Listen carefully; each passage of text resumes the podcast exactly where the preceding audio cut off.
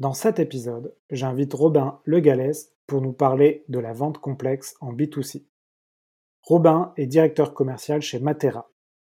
Matera est une société qui souhaite révolutionner le syndicat de copropriété. Ils sont passés de 6 collaborateurs à 140 en deux ans, sur un marché pour le moins compliqué. En effet, Matera doit faire face à des concurrents installés depuis très longtemps et touche à un sujet très sensible qui est le patrimoine immobilier. Robin nous explique dans ce podcast comment lui et ses équipes arrivent à vendre sur ce secteur si particulier. Si vous voulez coacher vos équipes commerciales et les monter en compétences, essayez notre logiciel Vive. Vous allez pouvoir enregistrer leurs rendez-vous par visioconférence et les analyser. Nous mettons également des coachs à votre disposition qui pourront vous former à des thématiques précises autour de la vente. Phoning, négociation grand compte, formation des managers commerciaux, etc. Je vous souhaite un très bel épisode.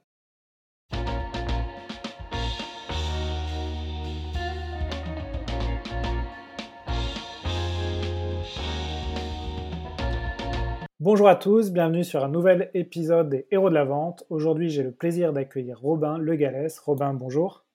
Oui, bonjour Alexandre. Alors Robin, est-ce que tu peux te présenter aux auditeurs et nous présenter tes activités? Oui, bien sûr. donc je m'appelle Robin, je suis le Head of Sales de Matera depuis maintenant deux ans et demi. donc j'ai rejoint cette boîte à l'époque où ça s'appelait encore Illico Pro. On était une, petite startup de, de 6-7 personnes. Aujourd'hui, on a à peu près 140 collaborateurs. et donc avant ça, j'ai travaillé deux ans dans une boîte qui s'appelle Lucas, qui était un, un SaaS pour la partie RH. D'accord. Donc tu, euh, tu nous as dit, euh, je reprends, hein, je reformule, euh, tu es arrivé chez cette boîte qui s'appelle Matera, c'est ça? C'est ça, exactement.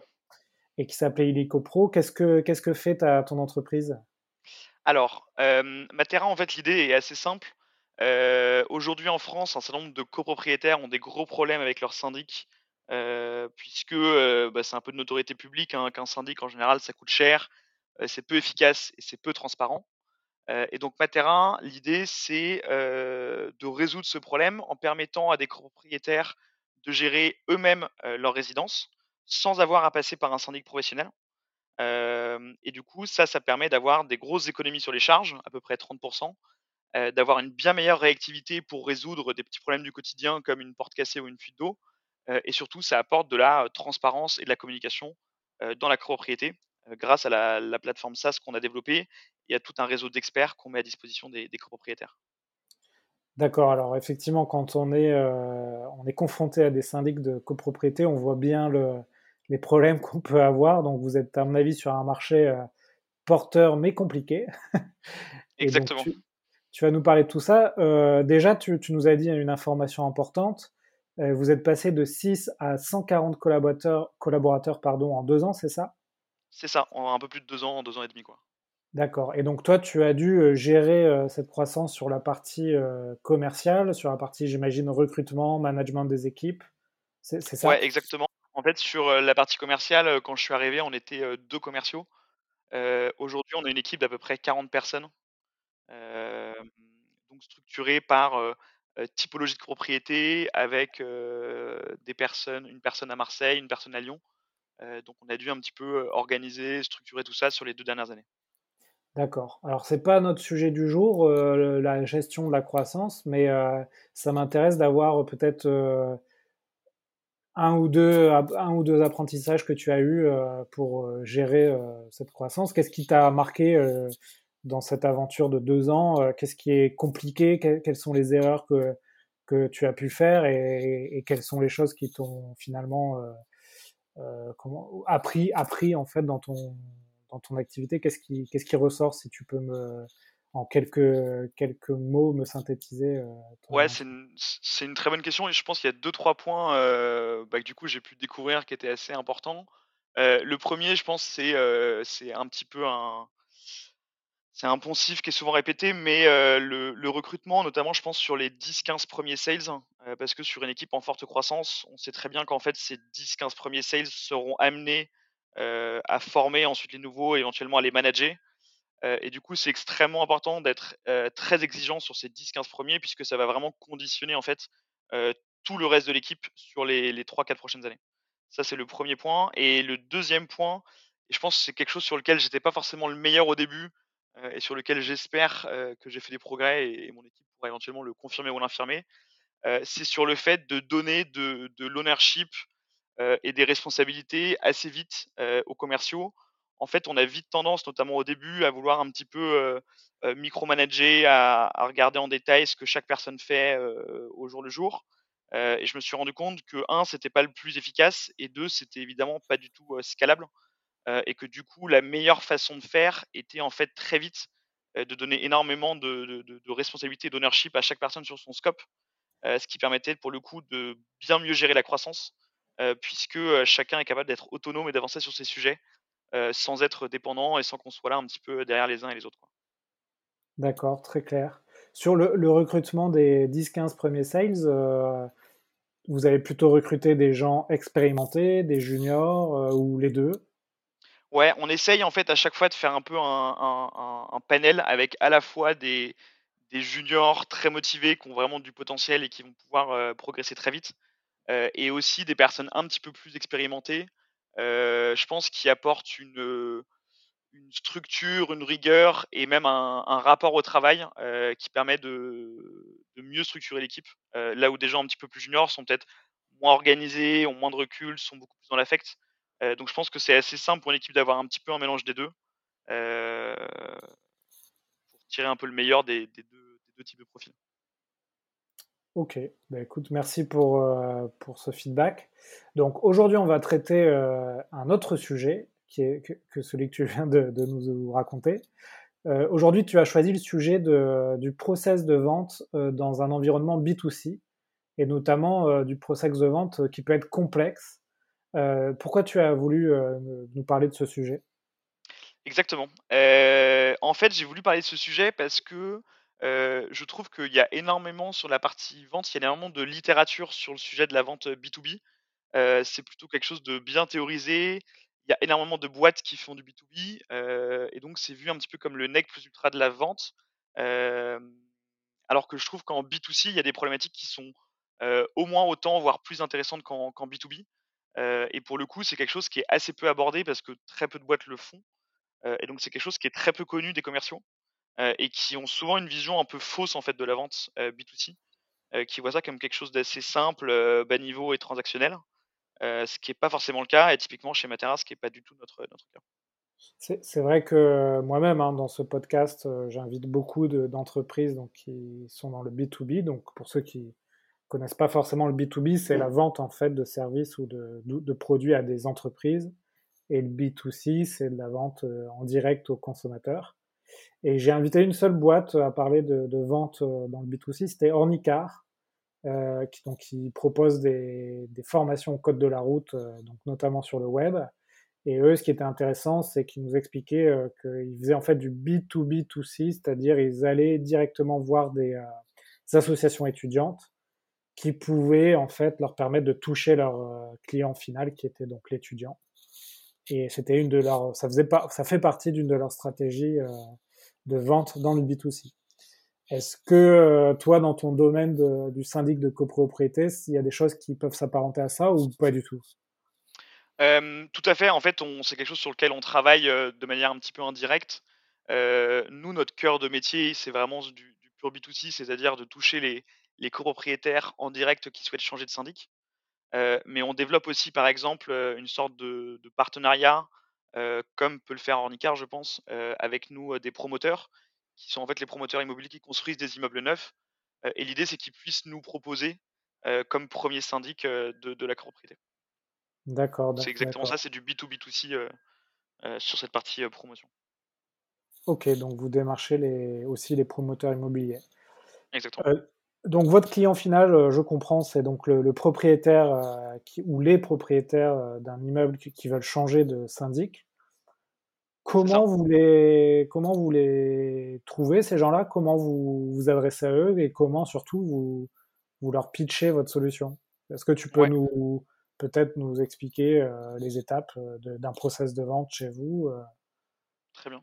Alors la chance qu'on a, c'est que, heu, comme on répond à un pain qui est très, très fort, hein, celui de la gestion de copropriété, heu, on traite uniquement des leads, entrants. On a un plutôt un grand volume de leads. Hem et donc l'idée, c'est donc de les gens viennent sur notre site, remplissent un formulaire. On va ensuite les contacter pour faire le point sur leur gestion actuelle, et commencer à expliquer un petit peu le fonctionnement de Matera. La difficulté qu'on a et que et c'est un point sur lequel on insiste beaucoup, par exemple, sur la formation, des nouveaux SDR qui nous contactent, hein, heu, c'est que quand on présente à des particuliers, heu, il y a un certain nombre de réflexes qu'on peut avoir, notamment quand on a déjà fait du commercial, sur du B2B, heu, qu'il faut essayer de de vaincre, et d'enlever. Le premier point, c'est le ton. In instinctivement, on essaie enfin, instinctivement, on a envie d'avoir un ton un petit peu formel, un petit peu carré. Heu, c'est pas forcément la façon la plus adaptée. Donc nous, par exemple, on va essayer de pousser au maximum le fait d'avoir, un ton un peu, heu, un peu plus léger, un peu moins formel, d'avoir une relation directe, heu, d'éventuellement de faire une petite blague. L'idée, c'est vraiment de créer du lien, et d'avoir une connexion avec le prospect. Indépendamment du fond, il y a vraiment une grosse importance accordée à la forme pour avoir une espèce de connexion, émotionnelle avec le le prospect. D'accord, donc vous formez, vos donc ce que tu appelles les SDR pour ceux qui co connaissent pas, c'est les on va dire les personnes qui sont sur le premier rendez-vous, de découverte avec vos vos clients et vous les formez à les mettre à l'aise, en fait, à mettre à l'aise le client avec un ce qu'on appelle souvent dans la formation commerciale un un icebreaker, c'est ça? Ouais, c'est exactement ça. Ça peut être, heu, par exemple, heu, on a un SDR qui est breton, il va appeler quelqu'un qui est en Bretagne, heu, il va poser la question sur la ville, il va parler d'une propriété voisine qu'on a à côté, il va faire une petite blague sur, un élément que la personne a renseigné dans le formulaire.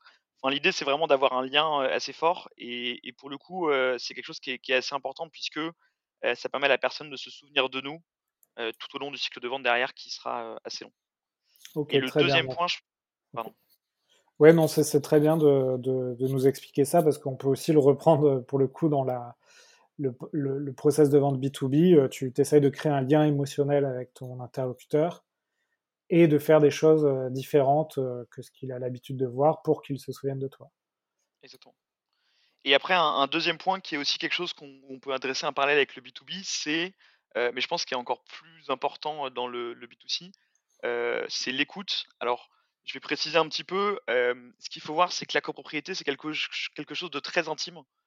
On s'adresse à des particuliers et donc leur bien, leur appartement, c'est souvent leur endroit de vie, c'est l'endroit dans lequel, ils ont investi pour leurs enfants. Donc il y a quelque chose quelque chose qui est très, émotif, dans leur approche de la copropriété et donc il faut être capable, entre guillemets «d'écouter leur histoire», d'écouter ce qu'ils ont à dire par rapport à ça. Indépendamment du problème qu'ils peuvent avoir avec leur syndic, les gens, ils vont vraiment présenter, la gestion de copropriété et leur vie avec ce bien, d'un point de vue très, personnel et émotionnel. Et donc pareil, il faut être capable de connecter avec cette personne-là par rapport à ces histoires-là. Et donc ça nécessite, bah, une bonne qualité d'écoute et d'empathie pour faire le lien. Donc c'est effectivement quelque chose qu'on peut retrouver en B2B, heu, mais peut-être de manière un peu moins importante. Nous, c'est vraiment le le cœur de la vente, il est il est il se fait, heu, il se fait beaucoup là-dessus, par exemple.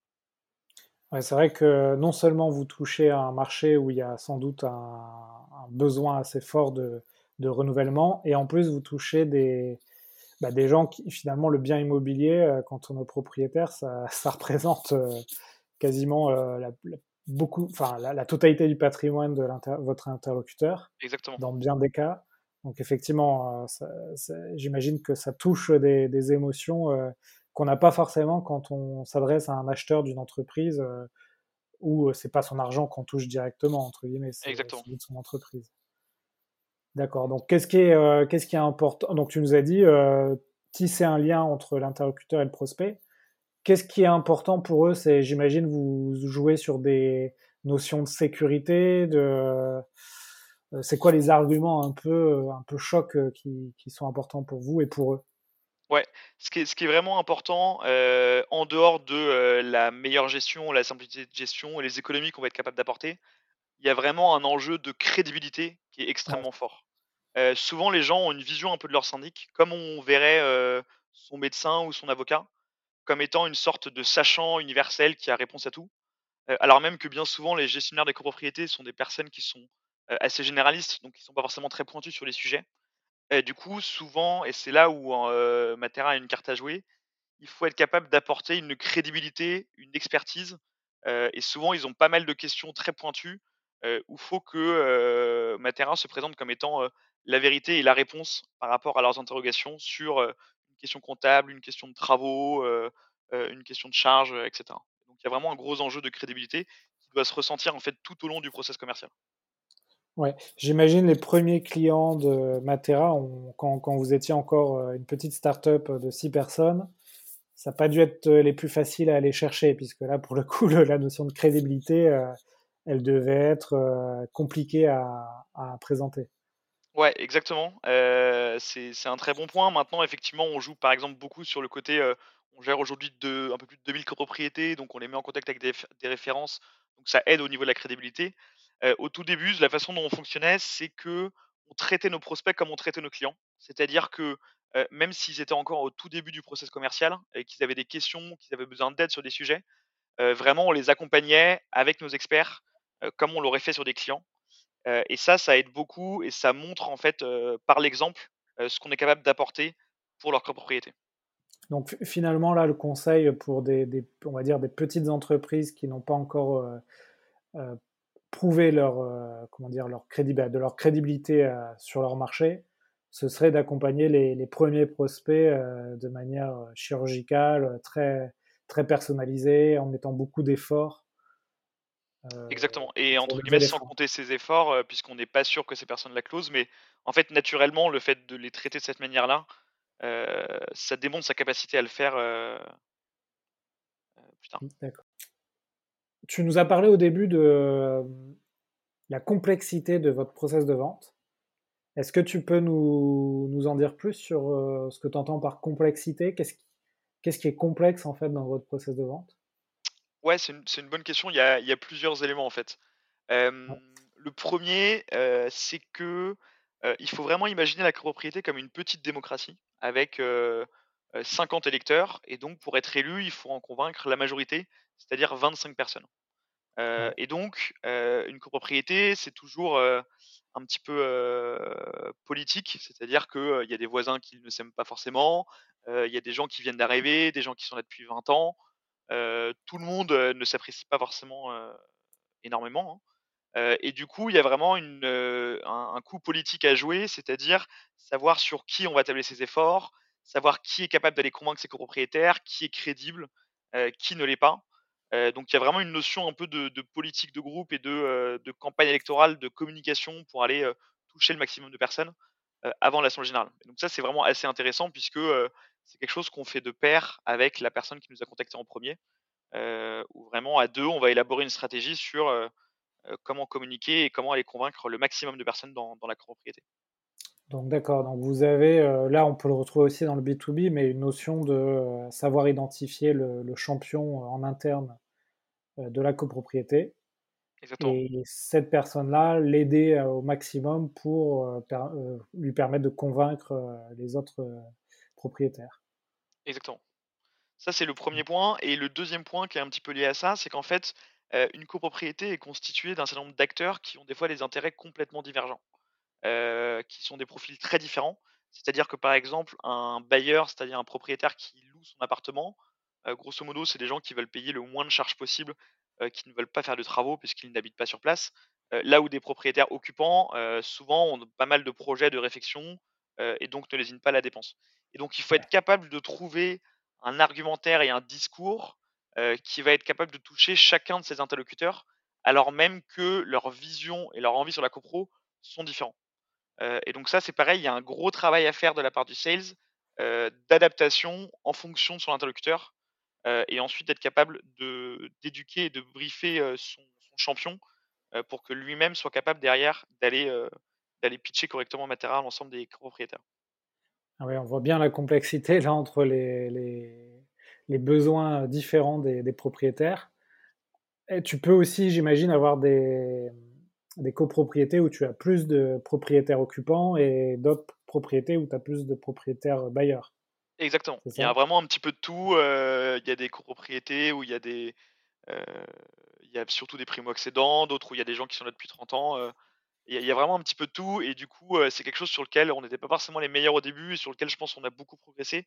C'est vraiment de trouver, à chaque fois en fait, hein, qu'est-ce qui intéresse au fond ces personnes-là et quelle est leur vision de la copropriété avec Matera. Et, souvent dans la vente, on essaye de, travailler en amont le, persona, c'est-à-dire un peu la, cible idéale avec à chaque fois un discours de vente adapté. Pour vous, ça, c'est des personas différents? Vous avez des discours adaptés à chaque, chaque persona? Ouais, alors c'est des personas qui sont différents, mais la difficulté, c'est que du coup, on retrouve, entre guillemets, plusieurs personas sur un même deal. Euh, c'est-à-dire qu'une copropriété qu'on veut convertir, en fait, on va avoir 6 ou 7 personas à adresser. Euh, et en plus de ça, qu'on ne pourra adresser que via notre champion, puisqu'en général, c'est très rare que nous-mêmes soyons en contact avec l'ensemble des copropriétaires. Et du coup, il y a un enjeu aussi, et c'est le troisième point, c'est euh, d'éducation du champion, puisqu'en fait, chacun de nos leads on doit vraiment le, former et l'éduquer et en faire un commercial matérin aussi bon que nos commerciaux qui sont là depuis deux ans. Et donc il y a un vrai enjeu un petit peu d'éducation de nos leads euh, qui, est, assez intéressant si on aime faire par exemple de la formation ou de, l'accompagnement. Et, donc là-dessus, sur l'éducation du champion, il y a des, patterns que vous avez détectés, il y a des choses que, que vous avez appris pour permettre de, de, mieux éduquer un champion Ouais, tout à fait. Il y a une idée qu'on a, qu'on a piquée. on a eu une fois une présentation de, du fondateur de La Ruche qui dit oui. J'ai oublié son nom, c'est Choukroun, je crois. qui nous expliquait que eux, quand ils avaient lancé La Ruche qui dit oui, pour aider les personnes qui géraient les ruches à aller convaincre les agriculteurs, ils avaient établi des petits guides et des petits kits un peu prêts à l'emploi avec le pitch, les, réponses aux différentes objections, etc. Et nous, avant, on avait une culture très orale dans notre communication avec les prospects, ce qui fait que quand ils allaient pitcher les autres copropriétaires, ils étaient souvent démunis dès qu'il y avait une objection. Et donc, on a mis en place en fait un certain nombre de contenus qui ressemblent vraiment littéralement à un, petit kit du bon commercial Matera, sur lequel ensuite lui peut s'appuyer pour aller convaincre l'ensemble des, copropriétaires. c'est marrant ce que tu dis parce que c'est vrai que on peut avoir des business effectivement où, comme tu le dis, on, on explique à un de nos prospects qui va être notre champion notre solution. Mais lui, en fait, quand il va vouloir l'expliquer, il maîtrise pas forcément euh, notre vocabulaire, nos arguments, etc. Et, ce qu'il va communiquer, c'est pas du tout ce qu'on lui a dit euh, à la base. C'est exactement il y a un effet un peu téléphone arabe qui peut se passer. et donc là, le fait de mettre les choses par écrit, finalement, c'est une bonne, une bonne pratique que vous avez que vous avez perçu, que vous avez mis en place et qu'on peut transposer à d'autres euh, d'autres business. Euh, euh, très intéressant, ok. Tu, tu, voulais me parler aussi de peut-être d'AG, d'Assemblée Générale que vous faites, c'est ça? Auquel vous Oui, tout à fait. alors là-dessus, ce ne sera pas forcément parlant pour ceux qui n'ont jamais assisté à une Assemblée Générale de copropriété. J'invite tous les auditeurs à le faire une fois dans sa vie parce que c'est quelque chose qui est assez intéressant. C'est vraiment un, un univers qu'on ne soupçonne pas tant qu'on ne l'a pas fait. Euh, donc l'Assemblée générale, c'est le moment un peu clé dans la vie d'une copropriété où une fois par an, tous les copropriétaires se regroupent euh, pour voter des décisions, dont le changement de syndic. Euh, et donc ce qui se passe, c'est que si les copropriétés veulent passer sur Matera, on se retrouve à devoir pitcher en Assemblée générale devant une cinquantaine de personnes, avec le syndic contre lequel on est mis en concurrence. Il faut vraiment le voir comme une sorte d'arène ou de ring de, de boxe en fait on a 50 personnes qui vont voter soit pour nous, soit pour le syndic en place. le syndic présente, on présente, et ensuite chacun lève le pouce vers le haut ou vers le bas pour choisir qui reste. Et il se trouve que le perdant, dès qu'il a perdu, range ses affaires et vraiment quitte la salle, je dirais pas sous les huées, mais, mais presque. Hein. Ah oui, ça se passe vraiment comme ça. tu pitches l'un après l'autre et les gens votent à main levée, c'est ça? C'est exactement ça. Et du coup, c'est assez impressionnant et assez intimidant. Et en plus, souvent, il y a des débats qui sont assez houleux parce que, comme je disais au début, chacun a un rapport à la copropriété un petit peu personnel. Donc, les gens sont assez engagés. Il y a pas mal de discussions. on a souvent des syndics qui peuvent être très virulents avec nous, avec Matera. Enfin, moi, ça m'est déjà arrivé de me faire insulter, etc. plutôt vos, vos concurrents, c'est ça? Ouais, exactement et donc, il faut être capable de, de garder son calme, de, de, réussir à bien structurer son discours, de traiter des objections avec des personnes qui peuvent être extrêmement réfractaires et extrêmement virulentes. et après, il y a aussi un côté de, je pense, un petit peu de, résilience où bah, ça arrive qu'on ne gagne pas à tous les coups. et c'est assez dur quand on a travaillé pendant six mois sur un deal, qu'on va en assemblée générale et que on se rend compte que des copropriétaires qui nous avaient porté un petit peu, qui avaient, promis de voter pour nous, votent contre nous. psychologiquement, c'est toujours assez dur et donc il faut être capable de, voilà, de, rebondir et de repartir à l'attaque le, le, lendemain. Quoi. Ok, alors là j'ai plusieurs questions. en général, ces, ces AG, selon toi, tu, tu fais la décision sur le pitch ou la plupart du temps, en fait, tu as bien travaillé en amont et en fait la décision tu l'as on va dire tu l'as déjà plutôt bien orienté le pitch c'est une formalité ou, pas du tout? Alors c'est une très bonne question ce que je dis toujours par rapport à ça c'est que on, ne, peut pas gagner une AG sur le pitch par contre on peut en perdre c'est à dire que comme on est sur un modèle qui est assez innovant et qui peut générer pas mal de craintes de la part des copropriétaires c'est assez rare que des copropriétaires avec lesquels on n'a eu aucun contact en amont de l'AG votent pour nous juste sur le pitch. Par contre, ce qui peut se passer, et ce qui nous est souvent arrivé, hein, c'est qu'on ait une majorité de copropriétaires pour Matera avant l'Assemblée Générale.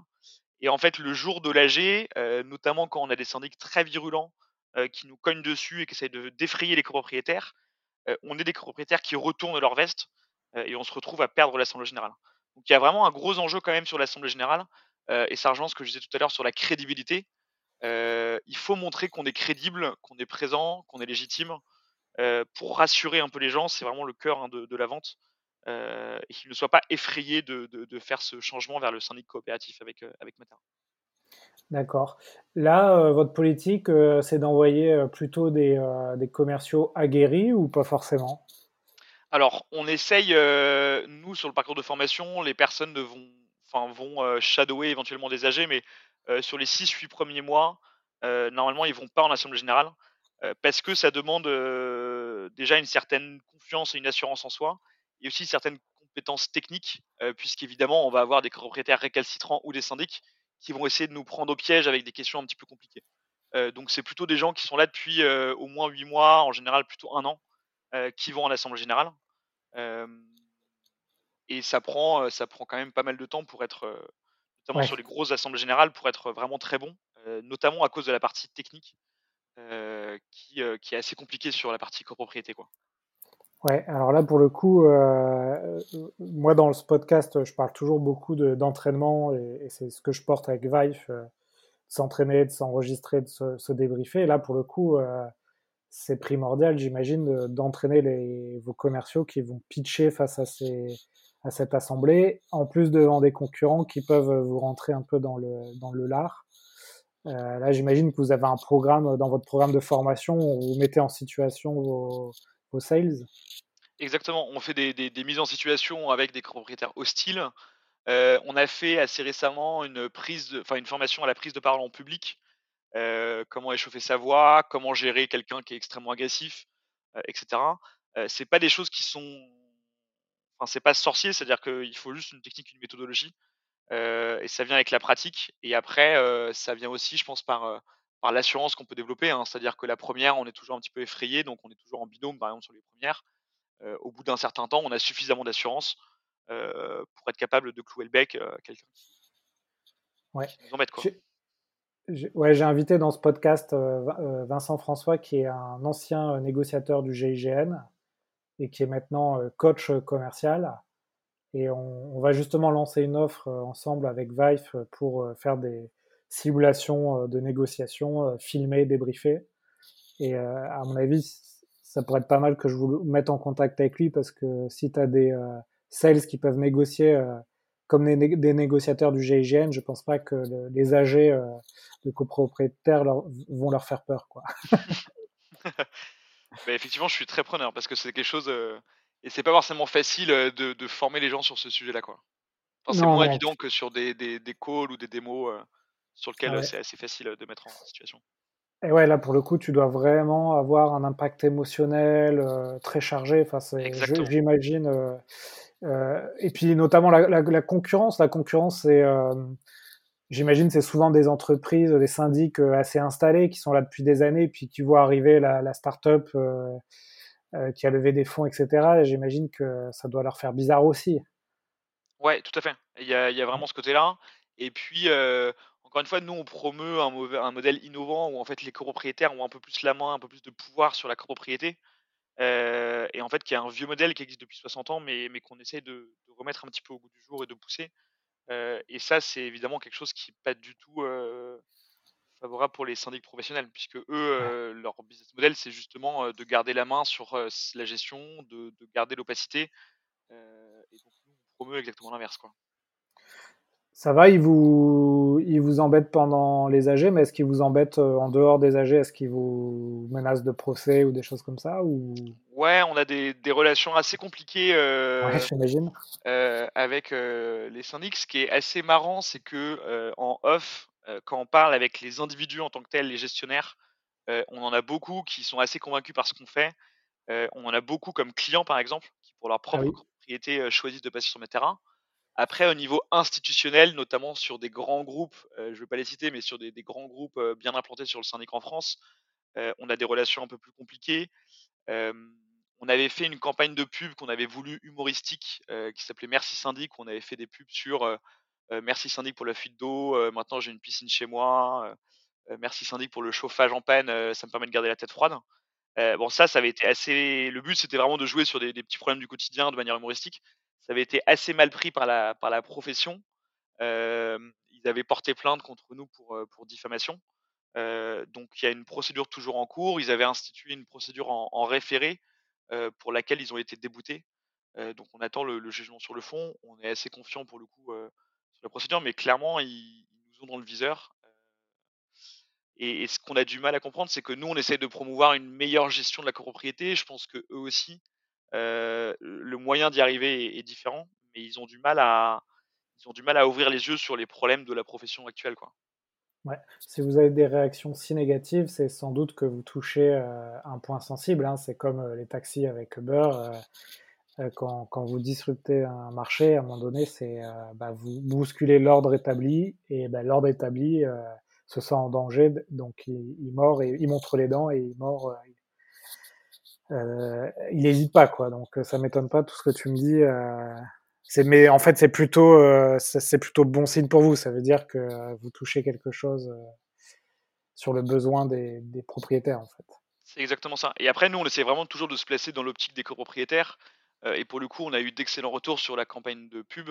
On a, pas mal de propriétaires qui nous ont contactés en nous demandant des affiches pour pouvoir les imprimer et les mettre sur leur local de chauffage en panne, euh, sur le parking où il y a une fuite d'eau, etc. Donc, euh, d'un point de vue, nous, on essaie vraiment de se centrer sur le, besoin des clients, etc. et là-dessus, je pense qu'il n'y a pas photo et notre campagne a mis le doigt sur quelque chose qui était assez, prégnant chez les gens par rapport à la gestion de propriété telle qu'ils la vivent aujourd'hui. Bah, c'est sûr que, alors moi, l'expérience que j'ai, euh, je suis pas propriétaire, mais par contre, j'ai vécu plusieurs fois dans des, des appartements avec des, des, syndics. Et en fait, l'expérience que j'ai, c'est euh, à chaque fois qu'il y avait un problème, euh, le syndic était euh, ultra passif et le problème était réglé des mois et des mois après. donc, j'imagine que encore une fois, quand on est propriétaire, qu'on voit cette campagne de pub, on se dit bon, c'est peut-être le moment de changer. Parce que c'est exactement ça. Parce que mon syndic est trop, euh, trop passif, quoi. C'est exactement ça. Ok, très bien, Robin. Euh, est-ce que tu as d'autres choses à nous, à nous expliquer euh, quand tu, tu, quand tu es sur ton secteur, sur de la vente complexe, sur ce marché B2C Est-ce que tu as d'autres apprentissages à nous, à nous partager? Non, je pense que c'était vraiment l'essentiel. Après, je pense que ce qui est assez intéressant, c'est de voir les, les typologies de personnes qui sont motivées par le, par le B2C. Euh, c'est, y a, enfin, en fait, on retrouve un peu en point commun, en tout cas, c'est ce que je vois sur les personnes qui sont intéressées, par exemple, par, par le fait de rejoindre Matera sur un poste de commercial. C'est un peu cette envie de, euh, de rencontrer des gens, de, de, de, rencontrer des histoires de copropriété, d'avoir une vision très, euh, très concrète et un ancrage dans le quotidien de certaines personnes. Euh, et donc ça, je pense que c'est assez intéressant euh, à voir parce qu'on retrouve un peu cette fibre sur l'ensemble des personnes qui sont intéressées par le B2C, le côté un petit peu euh, impact et, discussion et rencontre avec, énormément de, personnes différentes. Ouais, je pense que vos commerciaux, en fait, ça doit être une, très bonne école de vente parce qu'on l'a dit, vous faites de la vente complexe en B2C, mais vous faites aussi du B2B2C. Vous touchez à des clients en fait qui sont des gens, on va dire, normaux entre guillemets, c'est-à-dire qui gèrent leur, leur patrimoine et, non l'argent d'une entreprise. Donc ça doit être une vente beaucoup plus sensible. Euh, cette histoire de pitch devant des, des, assemblées générales, à mon avis, euh, un commercial qui devient bon euh, là-dedans, bah, il sera bon à, pitcher euh, n'importe quel client. Donc ça doit être une, vraiment une formidable école de vente. Donc je ne sais pas si vous, vous recrutez aujourd'hui, Robin? Ouais, on recrute, on continue à recruter pas mal, un peu tout type de profil, des personnes assez expérimentées, des profils aussi plus juniors. D'accord effectivement, je pense que c'est assez, assez challengeant et c'est assez formateur et on apprend des compétences qu'on n'apprend pas forcément, ailleurs, quoi. Bon, bah, voilà, si les auditeurs, veulent, te contacter, ils sont les bienvenus et vous recrutez, partout en France ou principalement en Île-de-France? Pour l'instant, surtout en Île-de-France, après on a comme projet d'ouvrir d'autres villes en France. en tête, j'ai, Nantes, Lille, Strasbourg. Et puis, euh, d'ici la fin de l'année et le début d'année prochaine, on va aussi se lancer à l'international.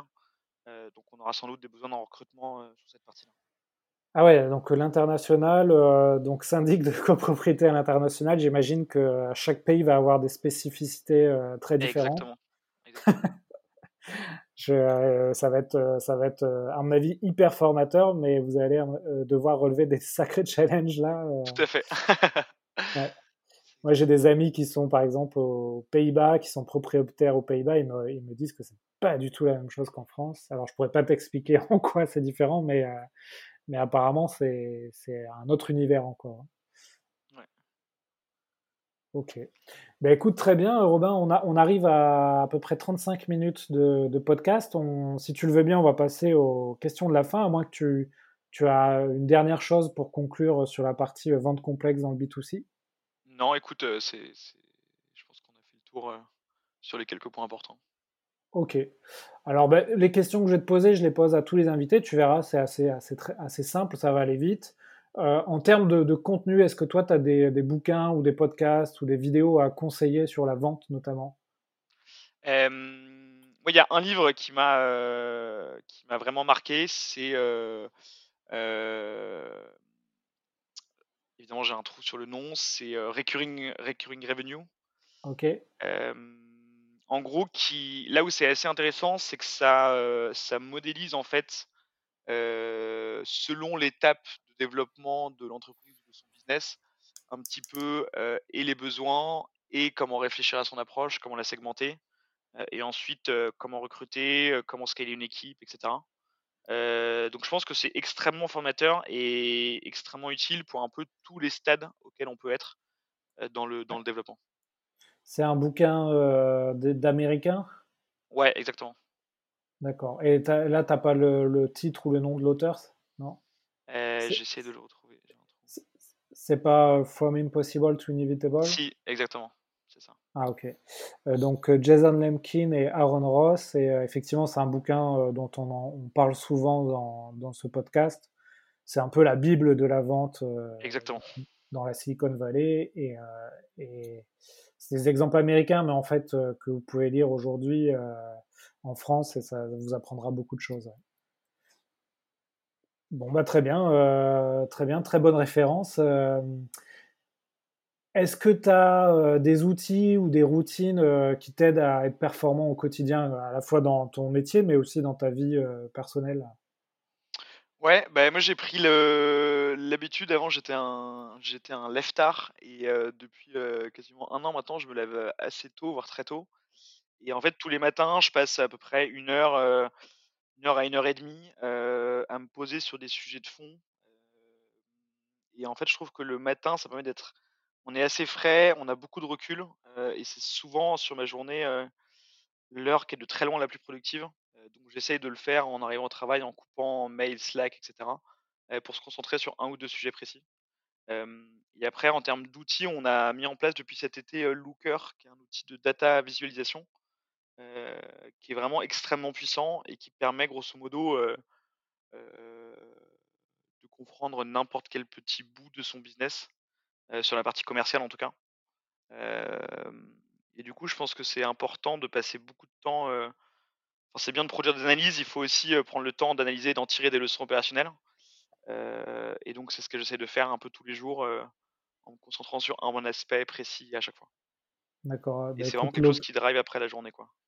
Looker, je connaissais pas, j'irai voir. sur la partie passer de, de se lever tard à lever tôt, tu as, as, mis des choses en place là-dessus. en gros, tu te réveilles à quelle heure et, et comment tu as, tu as modifié cette habitude? En fait, ça s'est fait assez naturellement, c'est-à-dire qu'avant, j'avais tendance à continuer à travailler assez tard le soir pour avancer sur des sujets, sauf que c'était pas forcément là où j'étais le plus productif. et au bout d'un moment, je pense que j'ai pris un peu plus de, recul sur mon travail. J'étais, je prenais peut-être moins de moins de charge émotionnelle, donc j'étais un peu plus détendu par rapport à ça. Ce qui fait que je pouvais me coucher plus tôt, mieux dormir, et donc naturellement, maintenant, je me lève le matin en général avant 7 heures, quoi. D'accord. Et du coup, je me rends compte que l'heure et demie que je passais avant, en plus le soir, de le faire le matin au réveil, ça me permet d'être deux à trois fois plus efficace. D'accord, très bien. Intéressant. On arrive aux deux dernières questions du podcast. Est-ce que tu peux nous raconter rapidement une vente qui t'a marqué dans ta carrière? Alors sans, sans, rentrer forcément dans le détail, mais, mais plus en termes d'apprentissage, c'est-à-dire que cette vente-là, finalement, elle t'a appris quelque chose euh, sur ce métier euh, et, c'est quelque chose que tu utilises euh, dans tes formations ou dans ton management. Ouais, en fait, c'était un de mes tout premiers deals chez Matera, un deal qui était assez bien engagé. Et en fait, j'ai au bout d'un moment, je me suis fait ghoster par mon prospect, c'est-à-dire que pendant six mois, j'avais pas de réponse. et en fait, j'ai continué à insister et au bout d'un moment, cette personne m'a répondu, m'a dit qu'il avait changé de numéro, qu'il avait dû rentrer dans sa famille pour des raisons perso, mais qu'il était toujours motivé, que son AG avait lieu dans trois semaines et qu'au final, il avait converti. et du coup, c'est alors c'est un peu impulsif, hein, j'en ai bien conscience, mais c'est le côté un petit peu toujours insister. Et je pense notamment sur du B2C, c'est que la copropriété, c'est pas quelque chose qui est, qui est central forcément dans la vie des gens, c'est-à-dire qu'on a plein de problématiques, etc et donc quelqu'un qui ne répond pas à un instant T, ça ne veut pas forcément dire qu'il n'est pas intéressé, c'est juste que le timing n'est pas le bon. et donc de ne pas hésiter là-dessus à, réessayer à d'autres moments, même sur une période assez longue, hein, puisqu'il y a toujours un moment où la personne va se remettre sur le sujet. Et, en fait, encore une fois, ils sont toujours souvent intéressés, même si c'est après six mois d'ignorance totale de tous les appels et, mails. donc de toujours bien insister. D'accord, ok, la persévérance c'est marrant quand je pose cette question, c'est souvent soit la, première vente ou soit la dernière qui, qui revient. c'est souvent ce qui est le plus marquant. Bah ouais, ouais, c'est souvent ça qui, que ton cerveau retient. Euh, mais bon, il faudrait que je, je, je, change ma question et que je demande c'est quoi ta première vente? Ça simplifierait les choses. Ok, ça marche. Bah écoute, euh, dernière question, Robin. Euh, est-ce que as, si tu pouvais inviter quelqu'un dans ce podcast, tu inviterais qui et pourquoi? Alors, je sais que vous avez déjà eu Erwan Gauthier d'Ornicar. sinon, c'est quelqu'un que, j'apprécie beaucoup, donc que je t'aurais conseillé. Il y a quelqu'un qui pourrait être intéressant, qui s'appelle Paul Berlotti, qui est en gros le, CEO d'une boîte qui s'appelle Mojo, qui est un outil qu'on a mis en place récemment sur la partie de vente, qui est un logiciel en fait qui permet d'écouter et de retranscrire des calls de commerciaux. et donc, je pense que c'est quelqu'un qui a une très bonne expérience de vente et de formation, notamment des commerciaux euh, aurait, pas mal de choses intéressantes à dire sur, sur ce sujet. Oui, il faut que je le contacte. Paul, euh, effectivement, Mojo, c'est. Euh, alors, je ne vais pas dire que c'est un copycat, mais c'est c'est un peu le penchant français de Gong qui permet de, de retranscrire des appels téléphoniques. Et nous, on est assez complémentaires parce qu'on va, on va agir sur la, pareil, le training, sur l'enregistrement plutôt de visioconférence que d'enregistrement téléphonique. Donc, effectivement, il faut qu'on échange avec, avec Mojo. Euh, qui, contacte pas mal de startups. Nous, on est plus effectivement à contacter des organismes de formation, des, des grosses entreprises ou des coachs. Euh, mais, euh, mais, je pense que l'approche est, complémentaire, donc il va falloir que je, je les contacte. Si tu as besoin d'une introduction, n'hésite pas. Ouais, avec plaisir, Robin. Bah écoute, merci. On, on, avait prévu 45 minutes pour le podcast. là, ça va faire 44 minutes qu'on enregistre, donc on est, On est bien au niveau timing. je, te, je, te, remercie beaucoup. on peut te contacter sur, sur, LinkedIn si besoin? Ouais, tout à fait. Sur LinkedIn, envoyez-moi un message. normalement, je suis assez réactif. Ok, merci. Bah, écoutez, euh, n'hésitez pas à contacter Robin si vous voulez en savoir plus sur les, les syndics ou si vous voulez, euh, pourquoi pas, euh, donner votre candidature pour faire partie de l'aventure. Et n'hésitez pas à noter 5 sur 5 ce podcast avant de raccrocher votre téléphone. Ça, ça, nous fait connaître auprès de la communauté vente. Robin, à bientôt. Merci beaucoup. Bah, merci beaucoup, Alexandre. Allez, au revoir. Voilà, l'épisode est fini. Merci de nous avoir suivis. N'hésitez pas à le noter 5 sur 5 sur Apple Podcast afin de me faire remonter sur les classements. Allez consulter le site vive.fr pour voir nos outils d'enregistrement vidéo et de coaching autour de la vente à distance, vente à travers l'écran, vente par visio ou par téléphone. Ça peut vous intéresser dans l'augmentation des performances de votre équipe commerciale. Et n'hésitez pas à me contacter si vous avez des idées de sujets, de podcasts ou si vous voulez passer dans, dans le podcast pour parler de la vente.